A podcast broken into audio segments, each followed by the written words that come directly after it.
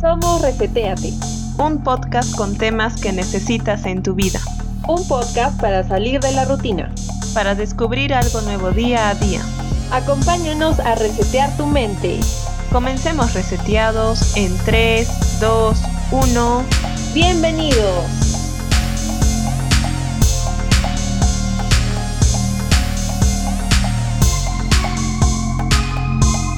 ¿Cómo están reseteados? Un capítulo más de su podcast favorito, Reseteate. Esperamos que estén muy, muy bien, con toda la actitud, con toda la buena actitud.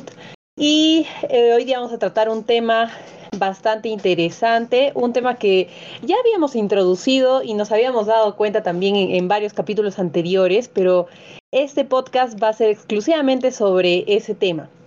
Vamos a empezar un poquito con una introducción las ciencias sociales, incluso el marketing, este, las relaciones laborales incluso, suelen clasificar según la fecha de nacimiento a las personas y a sus características de personalidad, preferencias y muchas otras cosas ya que se dice que comparten cierto tipo de hechos políticos, sociales, culturales, tecnológicos y otros de acuerdo a la época en la que han nacido y eh, se puede identificar ¿no? ciertos comportamientos similares entre ellos. Esto pasa, por ejemplo, con los silent, los baby boomers, los de la generación X, los millennials y los últimos que son la generación Z.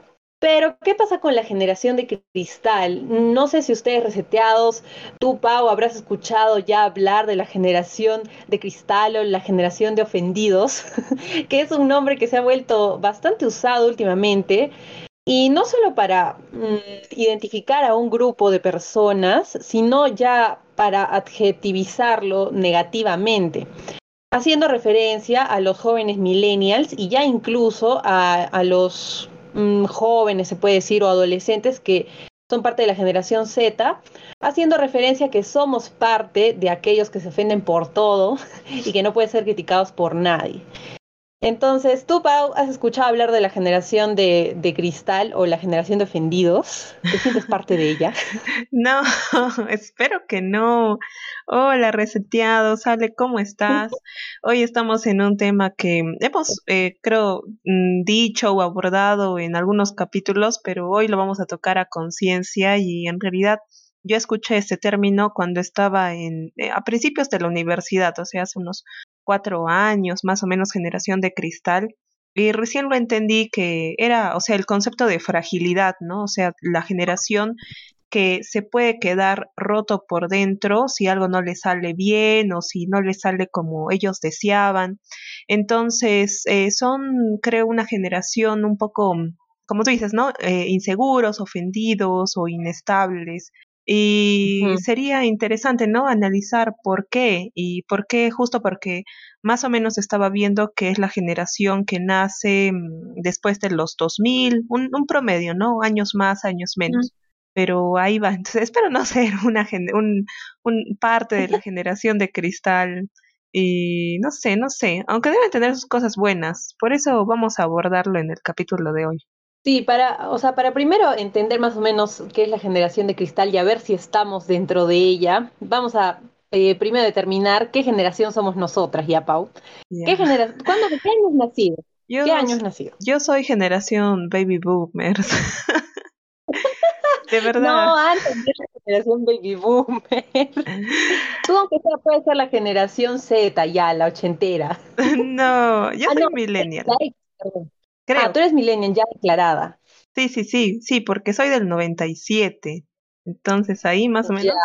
Sí, claro, aunque es que sabes que hay varias corrientes ya, porque eso de las generaciones, esos nombres de los baby boomers, los generación X, Y, Z, em, ellos no, no están, digamos, no hay una autoridad que haya dado el nombre a cada uno, ni que haya determinado qué años Em, abarcan, ¿ya? Es como que ah, hay entre varios, investigadores, sí, hay varios autores, ajá, hay algunos, por ejemplo, que dicen que hasta, creo, 1997 eres considerado millennial, ¿ya? Y considerado generación em, Z, ya no millennial. por ejemplo, tú estarías en los millennials, ¿no es cierto? Yo también estaría en millennials, pero hay otros autores que dicen que a partir del 2000 recién son millennials. y yo Entonces nosotras, eh, no, perdón, a partir del 2000, ¿cómo es? Ya estoy confundida ya. La cosa es que este, a partir de, creo, 1992 puedes considerarte generación X, este, Z, ¿ya? Y entonces podríamos nosotros ser generación Z también, según algunos autores, pero según la mayoría de los autores estamos dentro de la generación este, millennial. No, ya yo también soy... Eso, eso ha pateado fuertemente mi autoestima. Esa cosa que has dicho. Yo creía millennial, millennial, al menos, ¿no? Ya generación Z, ¿no? No, no, pero la generación Z es la, la, la, actual, o sea, la que los bebés que ahorita están naciendo son generación Z. La verdad yo prefiero es la de esos pocos autores que dicen que, que a partir de 1992 somos generación Z. la verdad prefiero eso. O sea, para sentirme joven y última generación. Yo pensaba que ya había como dictados, ¿no? De tal año a tal año, tal generación, de tal año, ya para estar ordenaditos y clasificarme bien, y no tener ahí un, desorden disfuncional de generación, otro estrés en mi vida aumentado. Sí, pero o sea, están casi bien determinados, pero hay autores que le aumentan unos añitos más o le restan unos añitos más. Por eso te digo que, por ejemplo, algunos dicen que en 1992 todavía eh, puede ser generación Z o 1994, creo, no estoy segura, porque la que predomina es la que te digo, la desde 1981 a 1996, creo, son los millennials. Luego de eso siguen generación Z, o sea, tú de repente puedes ser generación Z según la mayoría de los autores. Yo en cambio soy millennial para la mayoría porque soy de 1995. Por dos años. Pero nuestros papás, por ejemplo, ajá, por dos añitos nada más. No sé si haya tantas diferencias. Yo no noto tantas diferencias, o sea, de, de un año al otro. Por eso es difícil establecer diferencias entre cada uno. O sea, por ejemplo, sí podríamos establecer eh, diferencias entre la generación X, que es la generación de nuestros papás, con la generación Z, pues la de ahora. De hecho, hay un, eh, unas diferencias abismales. Ajá, bien marcadas, sí, sí, sí. Ajá. Completamente. Y, y, ya, y cada uno se caracteriza por algo, ¿no? Pero la generación de cristal es la que está conformada más, más que todo por los millennials, porque obviamente la generación Z, como está hasta ahora, o sea, niños están naciendo como generación Z ahorita, eh, no se sabe todavía cuál es la tendencia real, ¿no? De esa generación. Entonces, supuestamente la generación de ofendidos somos nuestra generación, pues, ¿no? Nuestra generación y los más adultos de la generación Z, que serías tú, Pau. Ya, entonces asumiré, asumiré mi papel y representaré esta generación en este podcast. Láncenme todo, yo respondo. No, yo soy millennial. Mi corazón es millennial. ya, está bien. Entonces ya vamos a ser millennials. Ya nosotros vamos a defendernos como millennials. Ya. Entonces, ¿tú crees que realmente existe una generación de cristal, si es que ya los autores han clasificado y, están todavía peleándose por unos años más, unos años menos de generación X, Z, millennial, baby boomer, ¿tú crees que existe una generación de cristal o es nada más un adjetivo que se les ha dado a una característica de la generación pues millennial y la Z también? Sí, yo creo que en realidad no, no existiría. Como tú dices, no es un adjetivo. Por ejemplo, eh, hay personas de que se escandalizan al ver a, un médico tatuado o a dos hombres este, tomados de las manos o no sé, este, em, una mujer que, que no quiere ser mamá, entonces son, se escandalizan de esa forma y no necesariamente tiene que ser de una edad, o sea, si tomaríamos este, la edad de las generaciones millennial o generación Z, pues sería más o menos a 18 años, 20, mm, por ahí, ¿no? Pero yo creo que si una señora viejita o una señora, ¿no? Ya en sus años, este, también ve a un médico tatuado, también se va, mm, depende, ¿no? La señora, pero tal vez va a sentir rechazo o va a decir, mm, este médico no me va a atender bien. Entonces, eh, creo que ese término de generación de cristal no es exclusiva para esta última generación o estos últimos jóvenes, ¿no? Que salen del horno, sino es, este, en realidad, eh, como una característica tal vez más notoria, porque mm, probablemente se quejan de cosas un poco insustanciales, pero este, a la vez hay personas de edad que también se pueden quejar de esas mismas cosas. Entonces, mm, yo lo considero más como un adjetivo, una característica común entre, entre personas de cualquier generación que sientan rechazo, no sé, repulsión hacia algo mm, determinado, ¿no? Ajá. Sí, yo también me voy por, por esa línea. Creo que todas las generaciones, incluso por ejemplo la generación de, de los baby boomers, dentro de ellos está, están las mujeres que lucharon por, por el voto, luego de, del incendio, de todo ese problema que, que tuvieron laboral. A partir de ahí como que se revolucionó todo y entonces las mujeres reclamaron su derecho a voto cosa que ahora también hace, por ejemplo, la comunidad LGTB para reclamar sus derechos, este, por ejemplo, a, a la unión civil, ¿no? Para, en teoría, tener un matrimonio con dos personas del mismo sexo. Y, o sea, es una lucha por los derechos en sí, pero sí. ahora es como que algunas personas miran eso y dicen, pero ¿por qué? ¿Por qué luchan por esos derechos? O sea, se cuestionan, ¿no?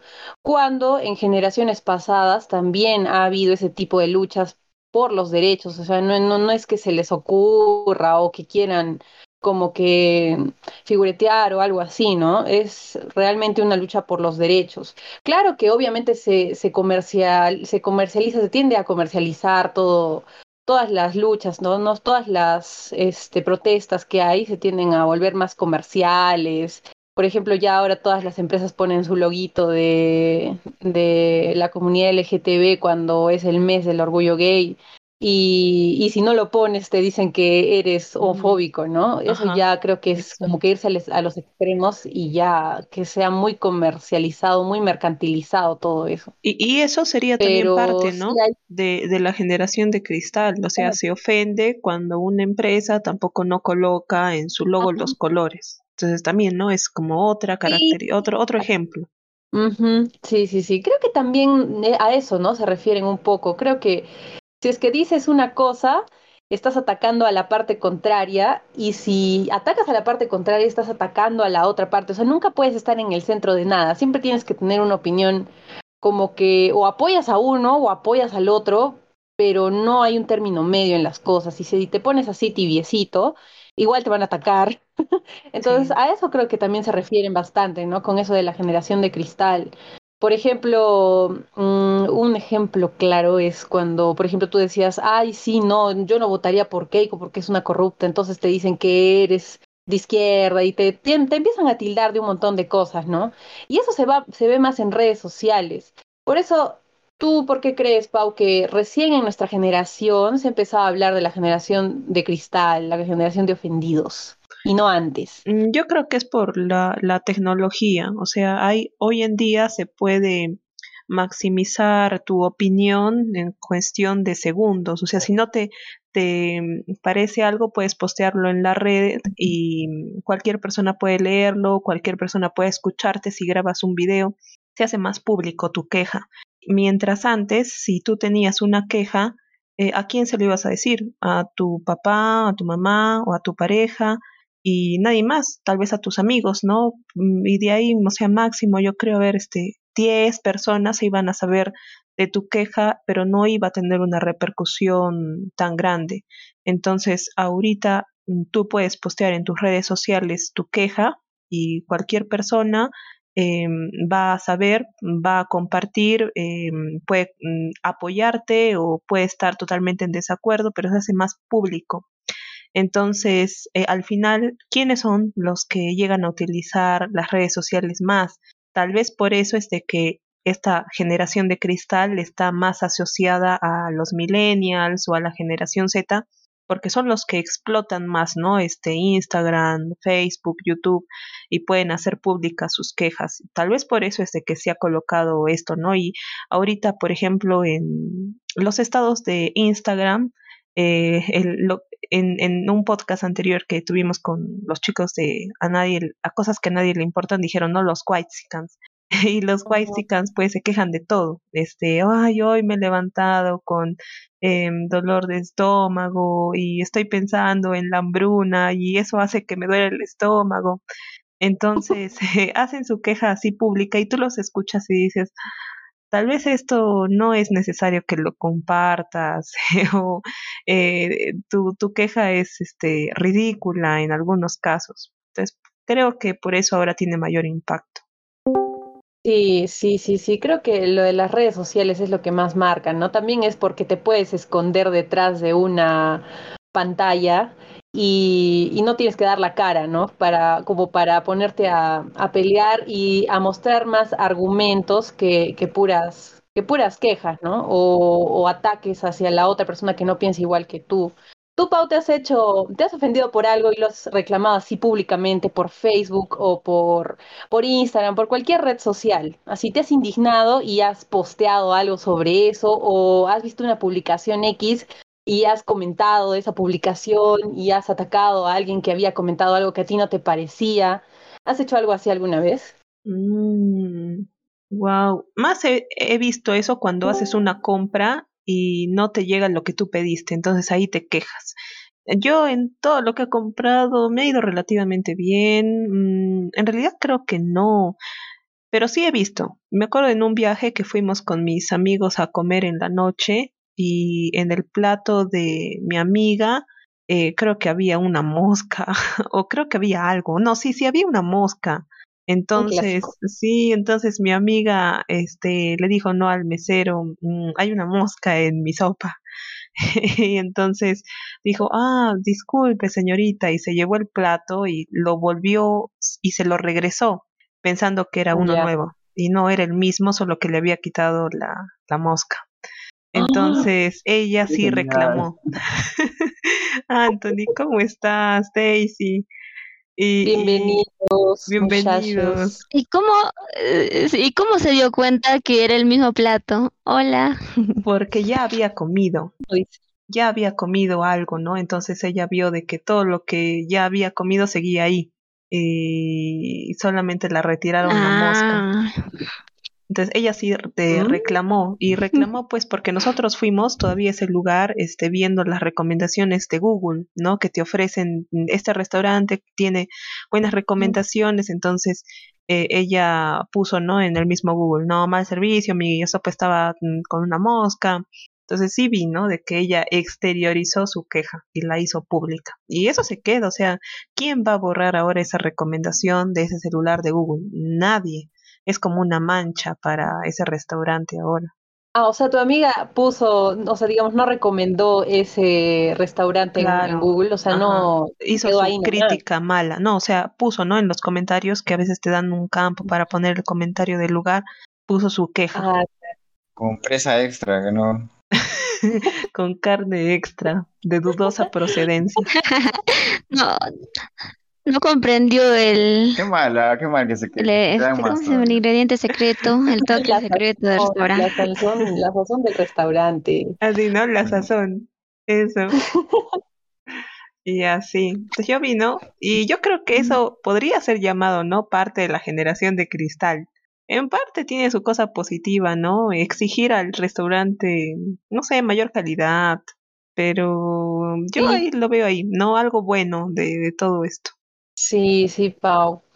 Está bien, creo que sí, como tú dices, tiene, tiene su lado positivo, pero creo que también a veces lo llevamos al extremo. Tú, Day, por ejemplo, ah, cuando algo te ha indignado, eh, lo has publicado en el Facebook o en alguna publicación que has visto que no te ha parecido o en algún comentario que has leído y que tampoco estabas de acuerdo, te has quejado ahí mismo y has mostrado tu opinión así sin vergüenza en redes sociales sobre todo. vergüenza sí soy, pero no. pero no. Eh... pero Sí, pero no, es básicamente tomo los comentarios como algo, no sé, por el lado gracioso me voy, no, no me, no me encierro mucho en un comentario, aunque digamos a veces esté totalmente de desacuerdo con ello, pero no suelo hacer caso a los comentarios. Ahora, quejarme algo parecido a lo que dijo Pau, pues con un banco, ¿no? En sí no lo hice en una publicación en internet, pero sí pedí el libro de reclamaciones y reclamé, ¿no? Con procedimiento normal. Ah, pero era algo justificado, mm, era algo que no, no podía suceder, ¿no? Eh, ¿qué más? A ver, ¿alguna experiencia que acuerde? No, la verdad no. No lo, como que digamos, no lo pongo en mi muro o algo. No. Eh, es que trato de arreglarlo así internamente, me parece. No, sé, no lo no suelo hacerlo. ¿Y ustedes, chicos? ¿Qué tal? Anthony, ¿tú alguna vez has, Tú, Anthony. has exteriorizado tu queja al público? no, yo sí hago uso del libro de reclamaciones. Cuéntanos tu experiencia. No, por todo y por nada yo pido el libro de reclamación. Ah, sí, y, y, te, lo dan. ¿Te lo dan fácilmente? Claro, me lo, me lo tienen que dar, me lo tienen que dar. Y simplemente lleno mi reclamo y ya. Al menos a Movistar le he puesto libros reclamaciones. Uy, tengo todo un historial. A tiendas estilos también le he puesto libros reclamaciones. ¿Pero por cosas sin sentido o de verdad cosas que, que sí estaban mal hechas? En Movistar por dinero todo el tiempo. Y en estilos también por atención. Una, una fue por atención. Eh, una vez un gerente de tienda me, me, bueno, este, no me atendió de una forma correcta, ¿no? Y la verdad es que sus subordinados también me dijeron, ponle tu libro de reclamación porque hace rato que es malcriado el jefe. y ya, yo le puse también porque la verdad no, no era muy educado. Mm, y, por redes sociales. Y por redes sociales, bueno, una, sí he puesto un par de publicaciones, recuerdo, eh, cuando no respetan las líneas peatonales, eso me molesta.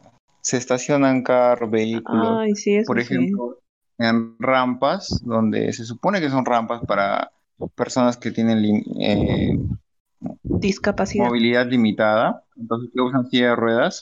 Movilidad limitada, ¿no? Que tienen silla de ruedas o tienen muletas, entonces, o bastones. Entonces, justo el, el vehículo se estaciona ahí en la rampa donde está justo la pista y la línea de cebra y bueno, eso me parece indignante, ¿no? Que hasta ahora sigamos así. O otras veces que vehículos se estacionan sobre la vereda, ¿no? Entonces uno tiene que bajarse la vereda, pasar por la, por la pista y después subir nuevamente a la acera. Eso también. Eso he publicado un par de fotos en pero mm, todo lo normal.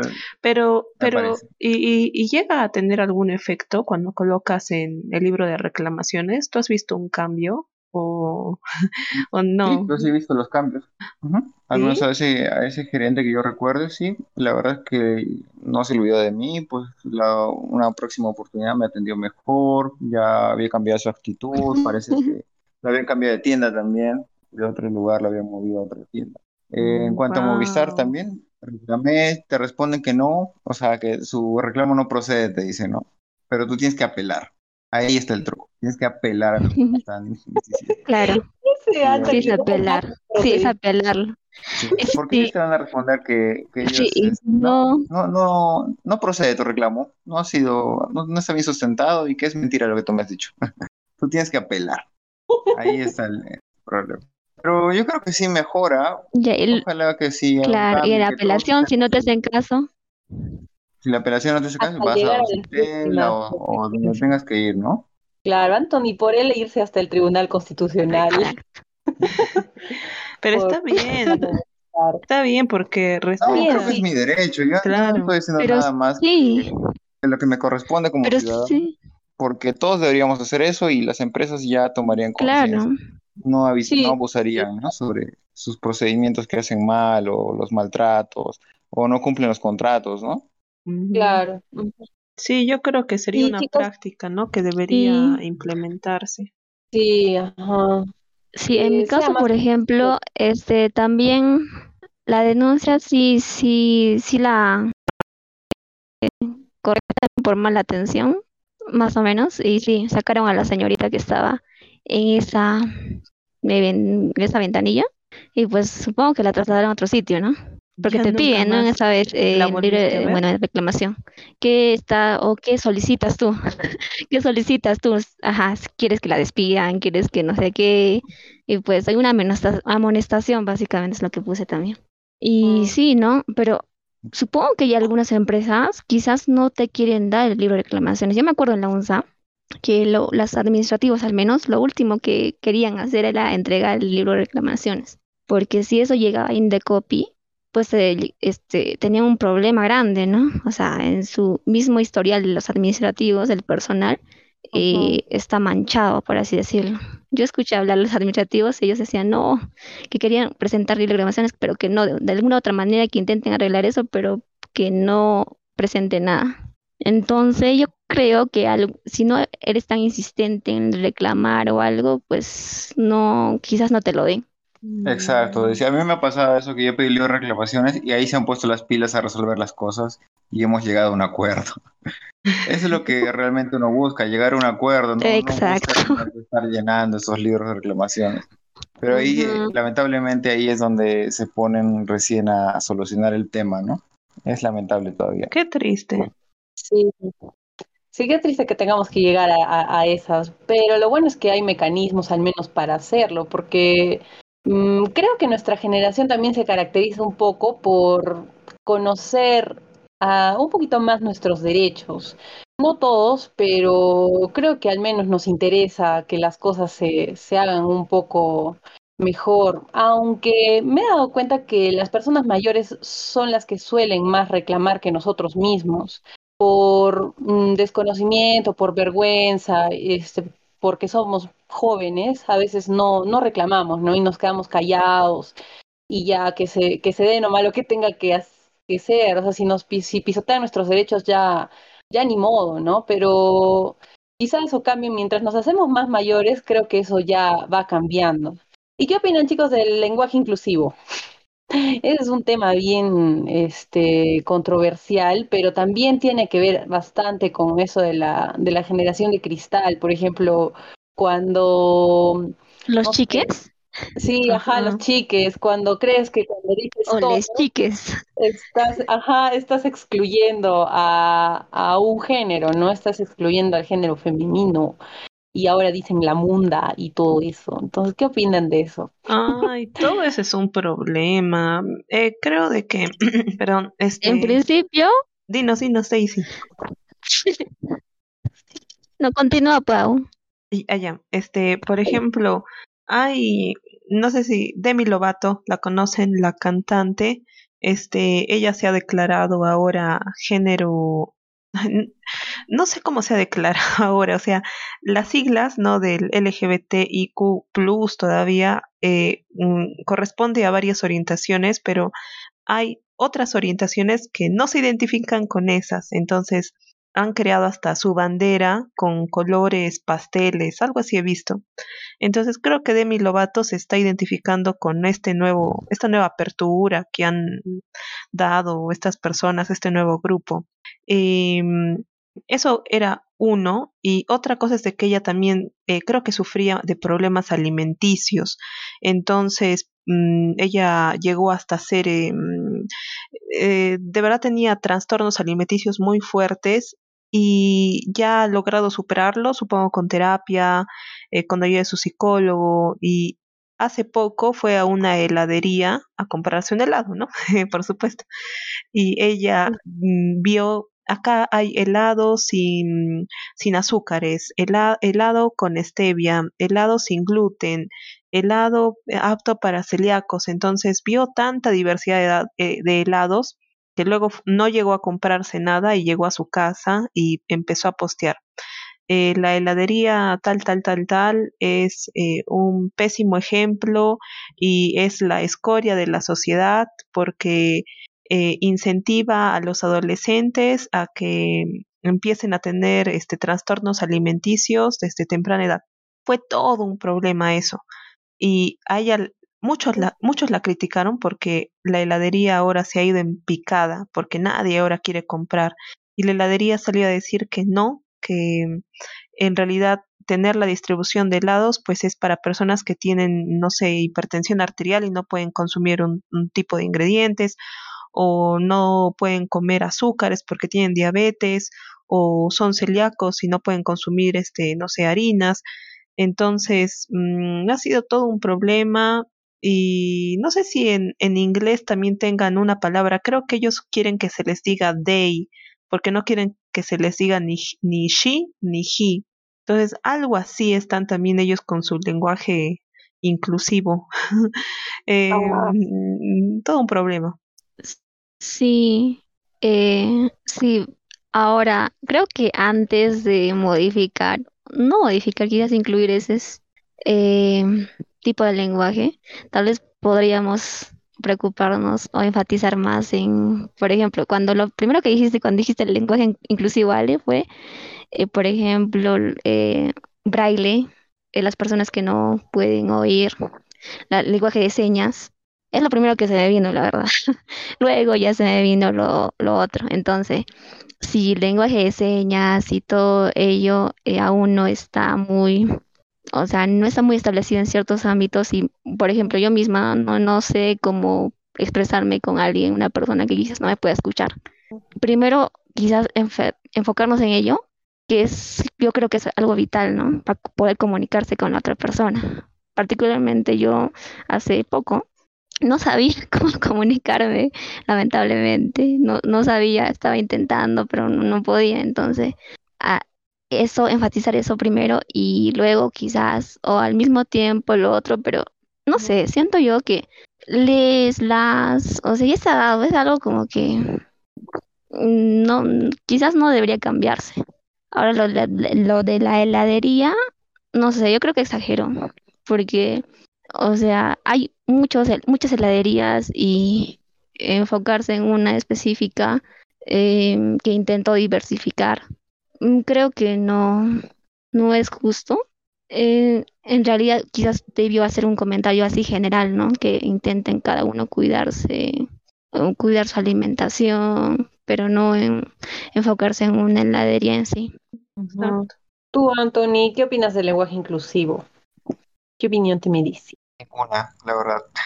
O sea, sí me ha pasado el caso de tener una impotencia en el momento de querer hablar con una persona eh, que es muda, a veces son sordos y a veces mudos, sordomudos también, y, no poder entender, ¿no? no poder saber, no poder comunicarme.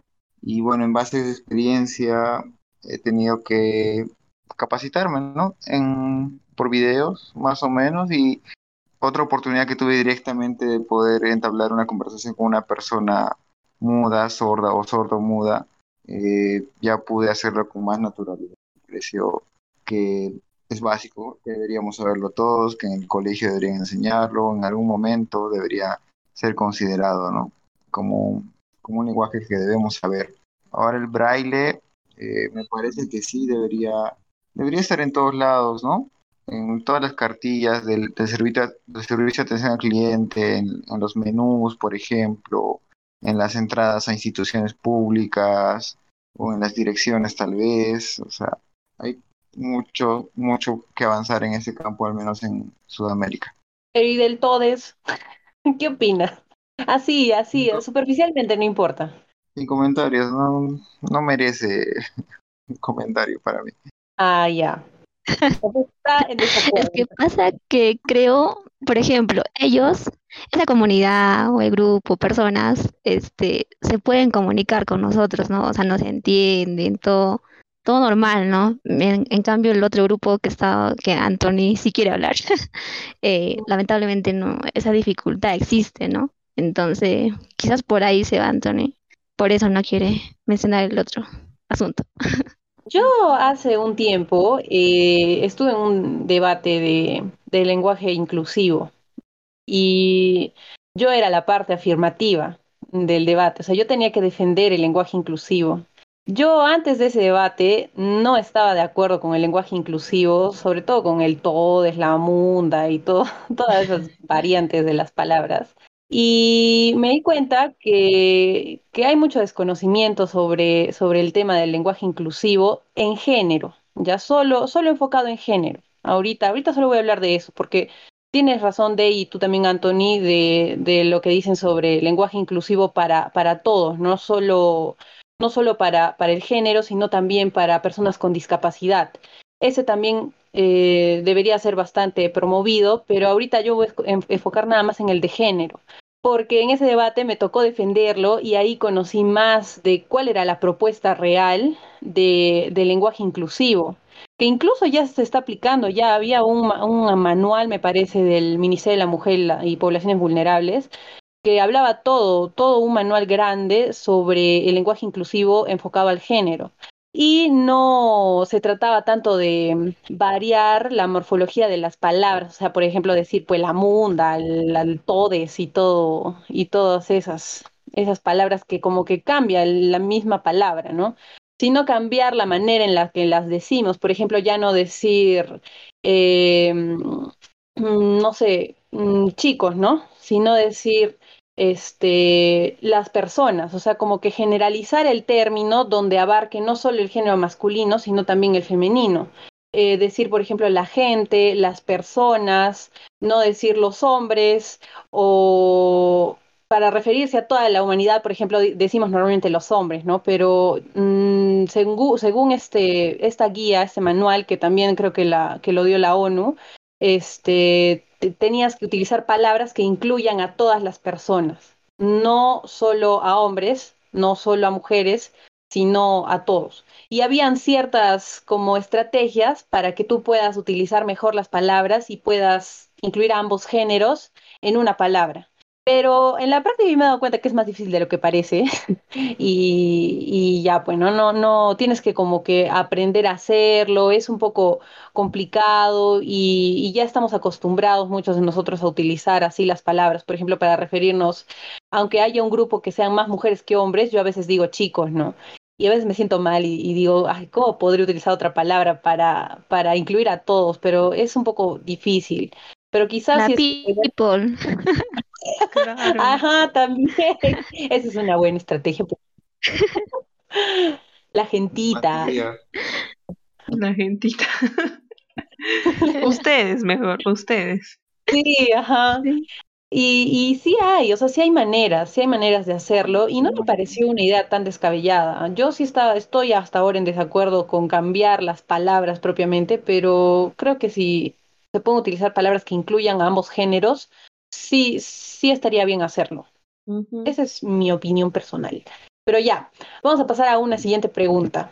¿Ustedes creen, chicos, no, chicas y Anthony, que ya nada se puede decir sin ofender a nadie? O sea, Ale, yo no tengo problema si es chica, o sea, da igual. Creo que son más mujeres que varones, da igual. No tengo ningún problema. Igual, se, se, escucha un poco raro, o sea, no sé por qué yo he tratado un día de decir chicas, porque por ejemplo en el, en el grupo RCTAT somos más chicas que chicos, y a veces quiero usar chicas, pero digo, pero yo sí te digo. suena un poco extraño, no sé, me suena extraño de repente es por la costumbre. sí, vamos a tener que, que abrir convocatoria para hombres. Hay que Hay que hacer un experimento social, a ver qué, qué pasa. A ver si Aarón o Herbert se sienten, se sienten ofendidos. Herbert, nuestro amigo más confiable. El más leal. El más leal. Al, al podcast. Sí. Herbert, siempre te tendremos en nuestros corazones y en el primer podcast. Ya, entonces, ¿ustedes creen que nada, que ya nadie se puede, nadie se puede, o, sea, tú dices algo y alguien necesariamente se va a ofender? ¿O crees que hay una posibilidad en que todos podamos estar en armonía, sin pelearnos, sobre todo en redes sociales? ¿Ustedes creen que puede existir un mundo así, así utópico? Yo creo que, no. Por nada? Yo creo que no, porque es difícil, eh, o sea, la, tu cultura puede ser diferente, tu forma de pensar, tu religión. Siempre va a haber cosas de que te van a ofender. Ajá, nunca. Es más utópico que el hilo rojo. Exacto. El hilo rojo tiene más sentido que, que vivir en, en un mundo ideal, ¿no? Yo creo que ahorita, exacto, lo que tendríamos que aprender es la tolerancia, eh, ver de que no, no todos van a opinar como yo y entender y respetar esa opinión, porque es, es su ideal de esa persona y de verdad que mm, mientras no haga algo ofensivo completamente hacia mí, eh, ya está bien, o sea, si tú piensas así, normal, no va a disminuir mm, la calidad de persona que eres o el trabajo que puedas tú realizar. Eh, si mm, quieres, este, no sé, piensas de una manera diferente, no me voy a ofender, mm, tal vez lo conversaré, ¿no? Y si es algo que de verdad me molesta, es conversarlo y no ir a una red social y a sus espaldas quejarme cuando vuelva lo mismo va a ser o tal vez hasta peor, ¿no? Entonces, creo que siempre va a haber este ofendidos, pero podríamos empezar a, a ser tolerantes y respetarnos. Sí, en la diversidad es el gusto. Así que creo que todos pensar de la misma manera tampoco está, no sería bueno porque siempre, ¿no? Es la, esa, ese debate, ideas, compartir, que uno esté de acuerdo con otro, etcétera. Siempre como que a uno, pues, digamos, uno piensa diferente, pero quizás la otra idea es, si lo toma bien, si lo analiza, es mejor aún, tiene algo bueno. Es lo bonito. acá, ¿no? Eh, pero ahora llegar a, sí, llegar a este, hacer ya la violencia, así, con comentarios muy ácidos, pues no creo que, o sea, son comentarios, ¿no? O sea, tú estás hablando por una red social, no vas a solucionar mucho, la verdad. Ah, eh, o sea, a menos que sea algo personal, que se pueda, porque comentarios son comentarios. Hablan y no, solo pelean, pelean y no solucionan nada al final. Exacto. Tú, Anthony, ¿qué opinas? Sobre los comentarios en Facebook, ¿eso? Mm, sí, sobre si cualquier cosa que nosotros digamos, siempre va a ofender a otra persona. Ajá. Ah, siempre hay alguien que se va a sentir ofendido. Siempre hay alguien. Pero, ¿qué se puede hacer? No se puede explicar a todo el mundo tal vez de la forma en que uno quiere. Y bueno, las redes sociales, no sé, algunas veces que me ha tocado leer comentarios, hasta he comentado para que se sigan peleando. me parece divertido. Esa venda malvada, ¿no? ¿Verdad que sí? Encendiendo, echando, echando petróleo, ¿no? Un poco de drama no hace daño. el drama es que sin él nada me si hay un de comentadores que en sí quizás no lo sienten así, pero ellos van solo para ver más fuego. Ajá. Exacto, solo conozco personas así, o sea, no es como que ellos lo sienten. Exacto, es como que, pa, ya, a ver, más, más, más acción. a ver, ¿qué pasaría si, qué pasaría si digo esto? No, no, o sea, yo me divierte imaginar la gente como viendo enfurecida, a punto de llorar de tanta, tanta rabia e impotencia. Me causa mucha gracia. Eh, eh, es bueno Yo sí me pongo a leer los comentarios. O sea, de comentarios, de 50 comentarios en los que todos están peleando y hay uno que comenta, yo solo vine a, verlo, a ver la pelea. Y uno se entera ahí de todo, ¿no? Y con su imagen en una canchita. Ajá, lleva su canchita mientras lee los comentarios.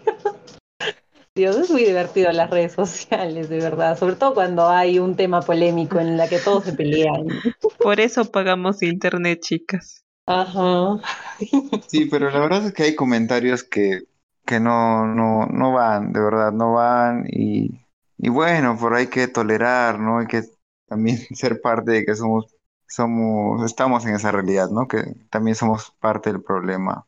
Sí, somos parte. O sea, nosotros somos los primeros que, que, o sea, mientras pongamos un like, me acuerdo que en mi, en un concurso de secundaria de baile, eh, la otra clase ganó. Entonces una chica dijo, ellos no me han ganado porque todos se disfrazaron de hombres y, y no sé, no sé qué puso, pero puso como algo ofensivo. Y entonces yo también estaba picona y le puse un like ya al comentario de Facebook. En la secundaria, o sea, cuando era una niña.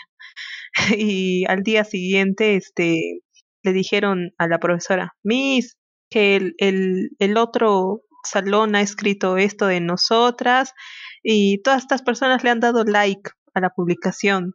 Yo estaba ahí. Entonces ahí vi el poder que tiene un like, un inocente like. Eh, y, o sea, cuando tú pones no me gusta es que estás de acuerdo con eso. También creo que este tema se ha debatido con los políticos o los artistas que le dan like a una publicación y automáticamente es como que estuvieran de acuerdo y defienden esa postura. Y años más tarde lo utilizan en su contra, ¿no? Este, tú estuviste eh, de acuerdo con esto y así. Entonces, así es, chicos. Pero no les falta razón, no les falta razón para pensar eso, porque yo normalmente doy like a las cosas que con las que estoy de acuerdo, ¿no? O sea, no, no podría zafarme de esa responsabilidad de mi like. es un insignificante like, pero quiere decir muchas cosas. Por ejemplo, si yo doy me enoja o me divierte, se supone que es algo que, que con lo que no estoy de acuerdo o me parece algo este, digno de, de risas. Entonces sí podrías tú formarte una idea este, de alguien por su interacción con el Facebook, sus mismas publicaciones, eh, todo eso. Claro, claro. Y en parte es, es, pues, ¿no? Algo que siempre te perseguirá porque en ese momento estabas de acuerdo. Pero también creo que una persona como madura y a veces tus opiniones cambian. Sí, Exacto, Pau. O sea, puedes haberle dado like hace 10 años o haber escrito un comentario y después de 10 años ya no es lo mismo, ¿no? Entonces está en cada uno. Sí, por ejemplo, sí, antes era toda la moda escribirse o no, este tipo quiero es con K y no sé, o sea, cosas así, ¿no? y ahora pues uno ve esos comentarios y no sé, es algo gracioso que alguien lo hacía a propósito, ¿no? Porque está de moda, no sé. Es como que cada uno siempre cambia, ¿no? Al pasar los años. Sí, DJ evolucionamos. Sí, qué bueno que no existe eh, fecha cuando damos like, o sea, esta persona dio like en tal fecha, entonces en esta fecha tenía este pensamiento y ahorita tiene tal pensamiento, o sea, no, como que no se puede leer, pero por nuestras publicaciones sí se puede saber un poco más nuestros gustos, lo que nos gusta, lo que no nos gusta y todo eso. Por ejemplo, en la campaña política ha habido un montón de gente que, que ha salido a comentar sobre esas cosas de nuestra generación, entonces más o menos ahí podíamos conocer su, su ideología política y todo eso. Y creo que hay incluso gente que ha eliminado a otras personas por la ideología política que tenía. Ustedes no han eliminado a nadie alguna vez cuando han estado en desacuerdo con las cosas que comentaba en su Facebook o, algo así? Mm, yo, yo sí, eh, pero mm. creo que fue porque me escribió algo ofensivo a una persona, pero no lo conocía. no, no, sabía, no sé hasta ahora quién era, eh, entonces lo bloqueé Tal vez se haya confundido, no sé.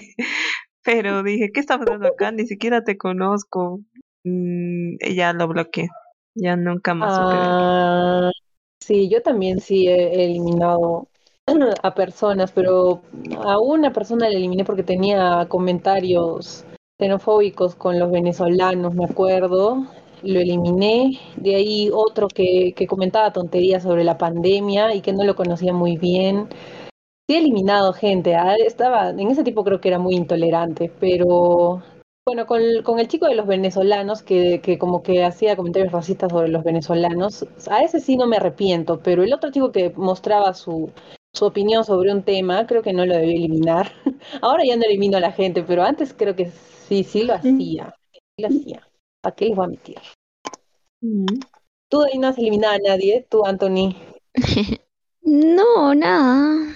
O sea, tipo los comentarios quizás que sean así entre paréntesis feos o lo que sea, me dan risa.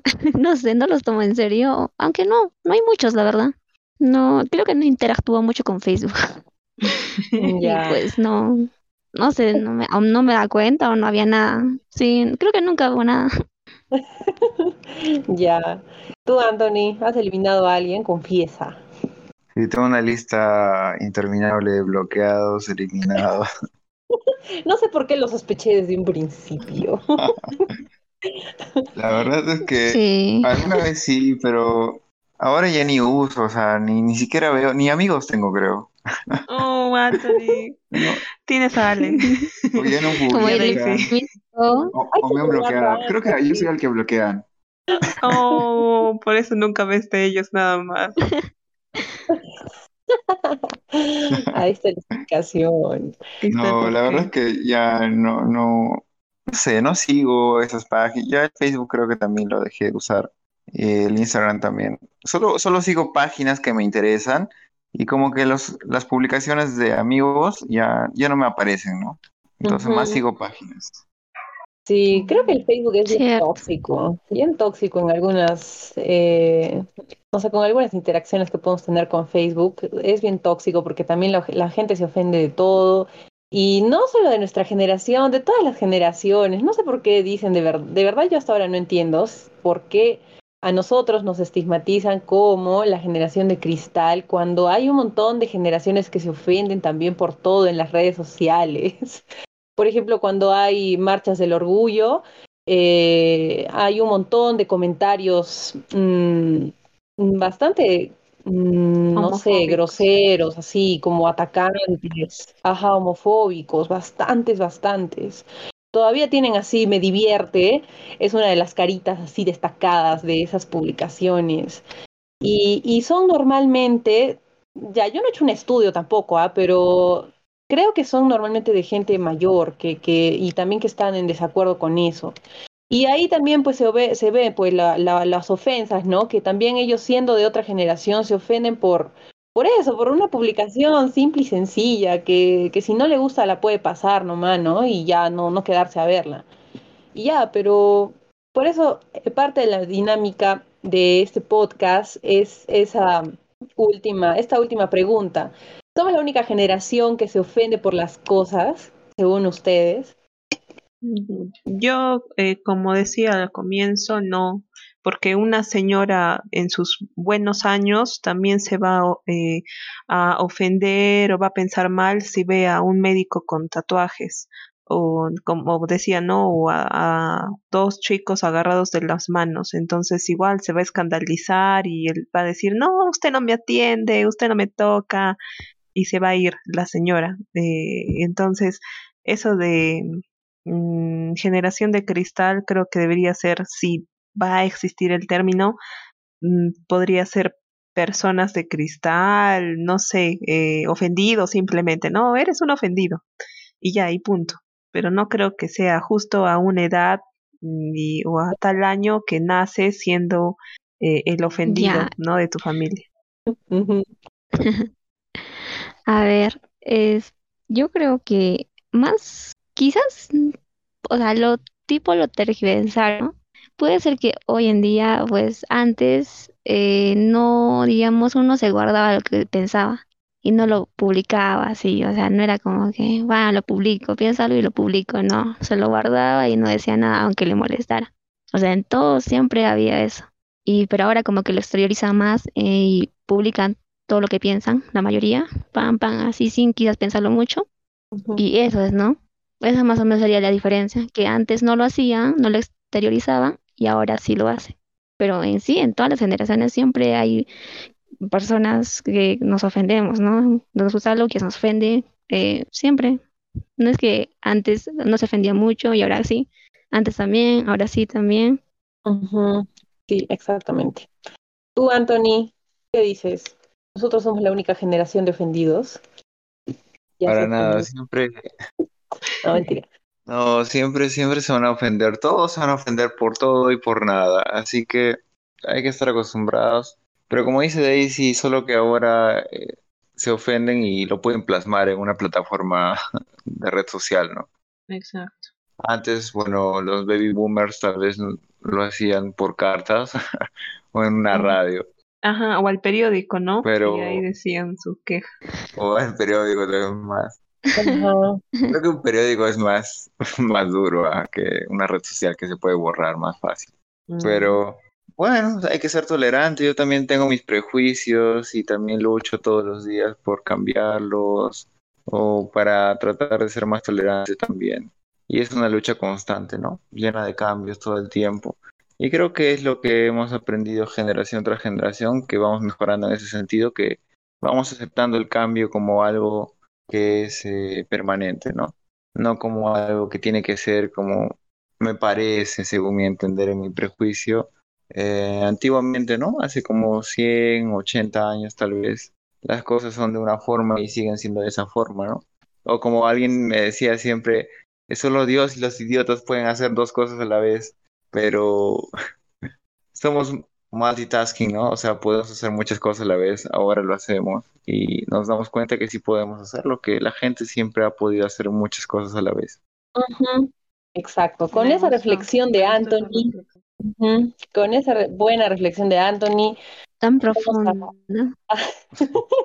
Tú, Ale, siempre te quieres escapar con tu humilde opinión, por favor. no, qué bacher, qué bacher. Yo doy mi opinión así, este, sin vergüenza. ¿Opinión sobre qué? ¿Sobre qué tengo que opinar ahorita? Eh, sobre... Es más, ahorita lo vas a publicar en Facebook. Eh, ajá, exactamente. Este podcast también es parte de, de, la libertad de opinión que tengo. Así que ya, voy a opinar. No, la verdad no creo que, que haya solo una generación de ofendidos. Y yo no creo que tampoco esté mal eh, como que ofenderse por algo, porque hay cosas que realmente están mal.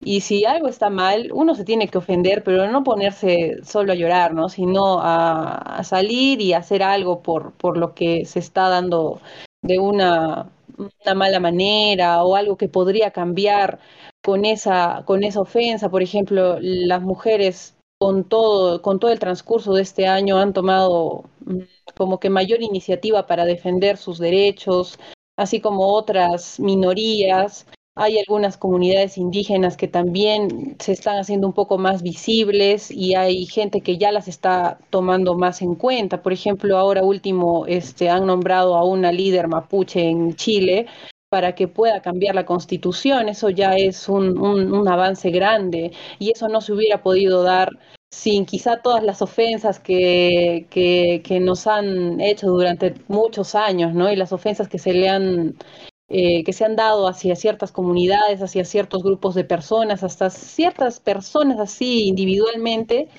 y, han cambiado muchas cosas para bien. Entonces, no creo que esté mal ofenderse, pero, pero que no solo se quede en un comentario de Facebook, ¿no? sino que, que se dé algo más, se dé un cambio más importante. Y, y no, yo no creo que solo nuestra generación sea la de ofendidos. Creo que hay todas las generaciones han tenido un momento en el que les ha ofendido algo en particular según los acontecimientos que han vivido, ¿no? En esos años. Así que, reseteados, con esto hemos llegado al final de este podcast. Espero que les haya gustado, que, que no se sientan, este, que no sientan que no pueden comunicar ni ofenderse, ni que se sientan estigmatizados y, calificados de mala manera cuando los llaman la generación de cristal y que sus comentarios o, lo que les hace sentir mal no, no solo se queden ¿no? En, en, sí mismos o en un comentario de Facebook, sino que, que lo exterioricen de alguna manera, o sea, traten de, de luchar por sus derechos más externamente, aprender de sus derechos y, y todo eso. Así que reseteados hasta una nueva oportunidad y cuídense mucho, despídanse muchachas y muchachos y muchacho. y bueno, este, gracias, gracias por escucharnos en un nuevo podcast. Espero que, em, no sé, no te ofendas tanto si hemos dicho algo mal en este podcast. Y nos vemos en un siguiente episodio. Eh, cuídense, reseteados. Hasta la próxima. Sí, muchas gracias reseteados por escucharnos hasta el final y si alguno de los comentarios que emitimos en este podcast los ofendió, Be calm y traten de comprender. Tolerancia. Gracias, Reseteados, por escucharnos en un nuevo episodio. Y si se rompieron, pues. no lo sé. Se rompieron. Ey, con tris. La gota mágica que pegue un tris. Ay, sí. Chau, chau. Chau, chau. Tris.